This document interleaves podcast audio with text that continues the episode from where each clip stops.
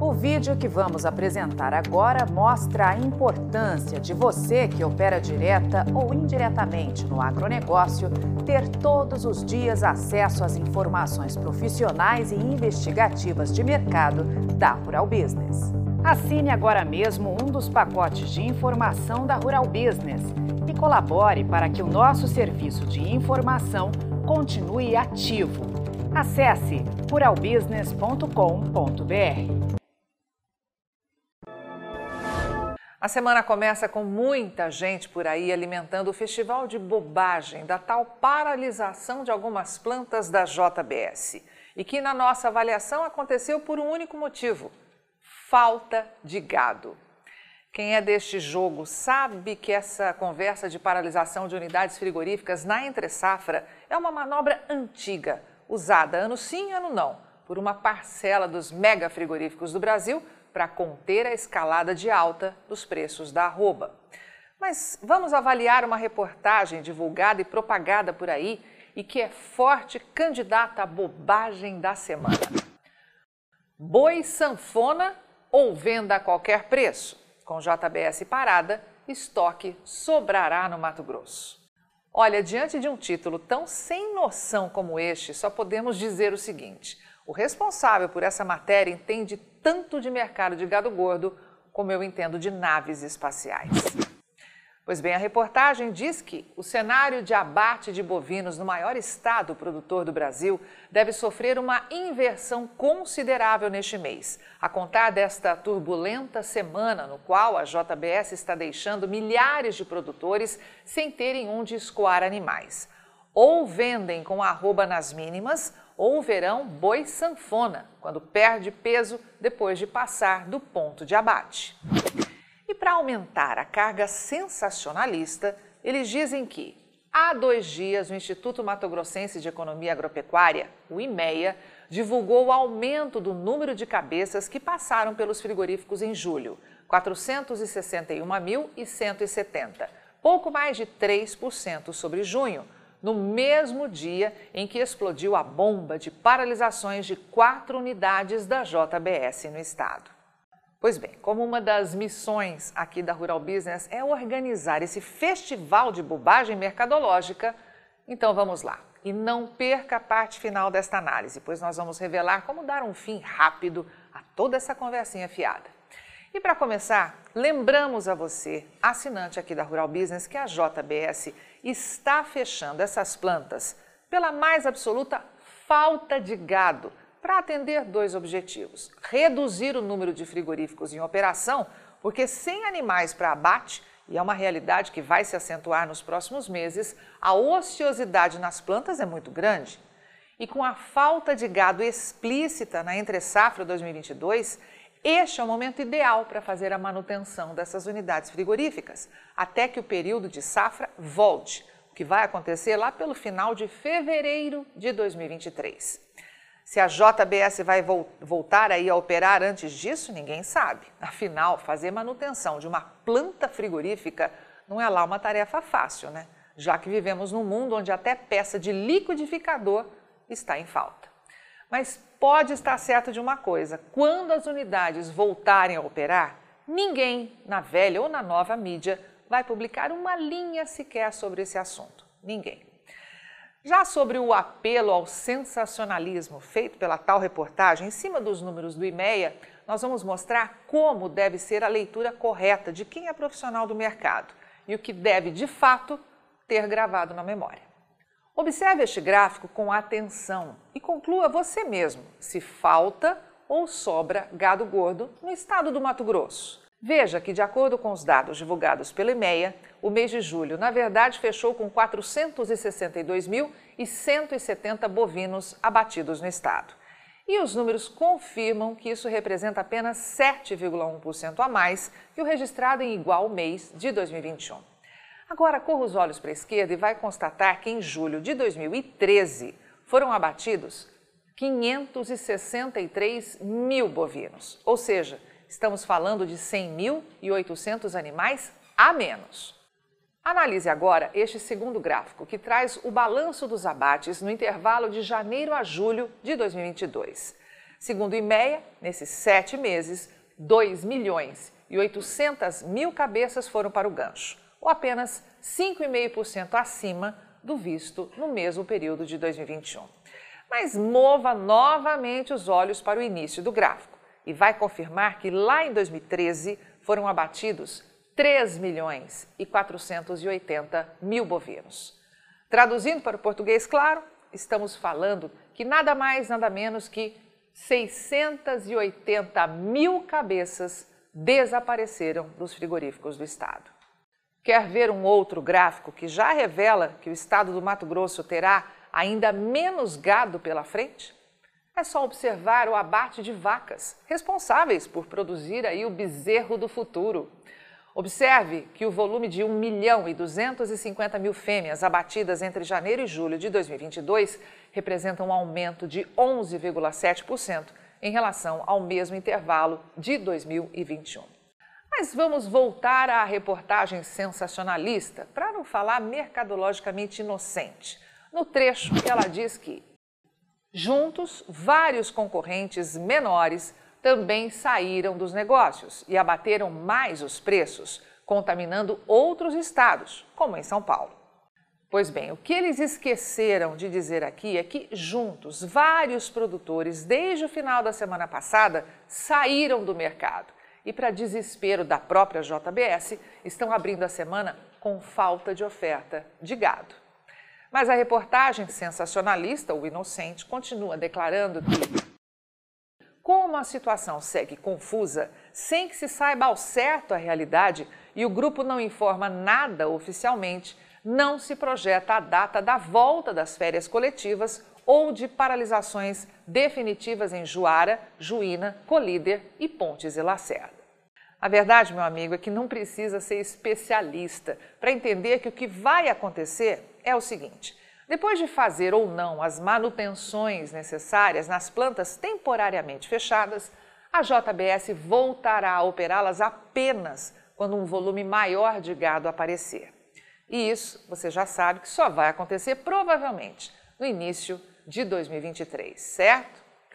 Mas você acha que o festival de bobagens mercadológicas acabou? Negativo. A reportagem continua dizendo que o que se comenta é que o mercado interno não deixa espaço para a compra de animais comuns, a esmagadora maioria dos lotes que chegam nas unidades. Sem margem, as indústrias não querem se comprometer com o custo mais alto de originação. Vamos dar um corte no festival de bobagens mercadológicas dessa reportagem para falar do mais recente balanço financeiro da JBS, divulgado no final da semana passada. A própria companhia diz na página 12 do seu mais recente balanço que, no segundo trimestre de 2022, a JBS Brasil registrou uma receita líquida de 14,1 bilhões de reais, 10,8% maior que no segundo trimestre de 2021, apesar da redução de 12% no número de bovinos processados no período.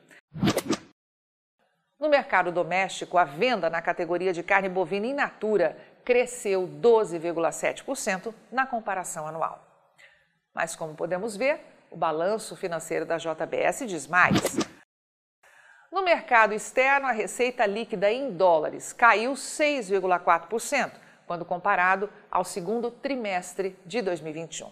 Apesar do preço médio de exportação atingir os maiores patamares históricos durante o trimestre, a queda nos volumes para a Grande China, dado o lockdown no país e a suspensão de uma importante planta para exportação, pressionou as vendas para este destino.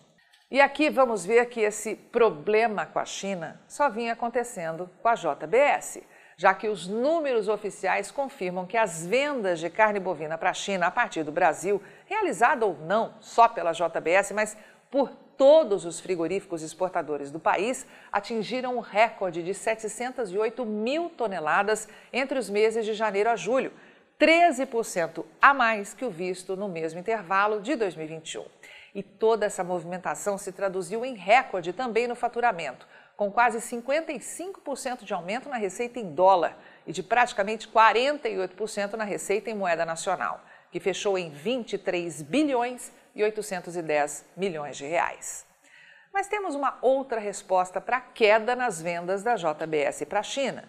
O interesse maior nas boas margens do gigantesco mercado interno brasileiro de carne bovina. Mas vamos voltar com a tal reportagem que, na nossa avaliação, tem o objetivo de emocionar aquela parte mais inocente do mercado. Acompanhe o que eles disseram. Os produtores que tiverem pasto vão ter que estocar os animais. Os de confinamento e semi-confinamento em volume bem menor, que não estavam escalados a termo, ou vendem com a arroba derretendo, ou vão ver seu capital perdendo peso. Agora, fala a verdade. Este é ou não é o ambiente de sonho da JBS? Pois bem, vamos passar agora para os comentários de um outro mega frigorífico brasileiro, a Marfrig, que também divulgou seu mais recente balanço financeiro no final da semana passada, publicado no jornal Valor Econômico do Grupo Globo. Com a palavra, o CEO da companhia para a América do Sul, Miguel Goulart.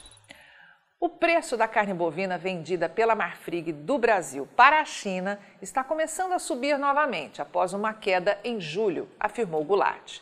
A perspectiva é que essa recuperação siga ocorrendo disse em teleconferência com analistas sobre os resultados da empresa do segundo trimestre. É isso mesmo, recuperação, Goulart. Só se for um problema com a Marfrig, pois ao computarmos aí o valor médio da tonelada de carne bovina exportada para a China a partir aqui do Brasil, de janeiro a julho, o resultado é este. Alta de 36,8% em dólar na comparação anual, saindo do patamar de 4.802 dólares para os atuais 6.569 dólares. Uma alta, portanto, de 1.767 dólares. Tá bom para você? E os R$ 33.594 indicam uma alta de 30,6%, também um novo recorde em moeda nacional. E olhando para o que está acontecendo com o valor médio da tonelada de carne bovina exportada para todos os países a partir do Brasil, o resultado é 23,8% de aumento anual em dólar e de 18,2% em reais, revelando mais um recorde de preço. Mas temos mais falas do executivo da Marfrig para destacar. Entre abril e junho, a receita líquida da Marfrig na América do Sul avançou 41,6% em relação a igual período do ano passado, para 7 milhões e 100 mil reais. Goulart reforçou que a plataforma de vendas da empresa a Ásia deu tração para o resultado. A companhia tem sete plantas no Brasil, habilitadas a exportar para a China, além de quatro no Uruguai e duas na Argentina. Cerca de 74% das nossas exportações foram para a Ásia, mas nós não somos dependentes da China. Também tivemos bom desempenho na Europa e nos Estados Unidos, disse Goulart. Para avançar também no mercado brasileiro, a Marfrig continua investindo em produtos de maior valor agregado. Uma nova fábrica de hambúrgueres será inaugurada em Bataguaçu, no Mato Grosso do Sul, em breve. Temos nos esforçado para aumentar a venda de produtos com marcas. Isso, frente a uma situação econômica desafiadora, permite um resultado melhor. Com todos esses aspectos, esperamos colher bons frutos na América do Sul nos próximos meses, afirmou Goulart. Pois é, caro assinante de um dos pacotes de informação aqui da Rural Business, definitivamente o mercado do gado gordo e de proteína animal aqui no Brasil não é mais para amadores. Agora preste atenção ao que a equipe de pecuária de corte da Rural Business tem a te dizer. Se os produtores de gado do Centro-Oeste, que têm neste momento gado pronto ou quase pronto para abate, fecharem a porteira por três dias, a estratégia da JBS vai para o ralo. E um recado final para você que já é ou está pensando em se tornar um novo assinante aqui da Rural Business é o seguinte: dá um Google e veja as matérias que circulam por aí sobre esse caso de fechamento de plantas da JBS. Onde está o contraditório? Você vê alguém falando alguma coisa parecida com o que a equipe de pecuária de corte aqui da Rural Business acabou de te mostrar? Não perca a análise de mercado desta terça-feira, porque a nova estratégia de parte dos mega frigoríficos pode dar muito errado. É nesta terça, hein, 16 de agosto, mas apenas para quem é assinante de um dos pacotes de informação aqui da Rural Business. Avante Pecuária de Corte deste imenso Brasil. Mais do que nunca, só com informação profissional e investigativa de mercado é que vamos sobreviver. Assine já uma das plataformas de informação da Rural Business e veja você também o amanhã do agronegócio hoje. Acesse ruralbusiness.com.br. Pacotes a partir de apenas R$ 9,90 por mês.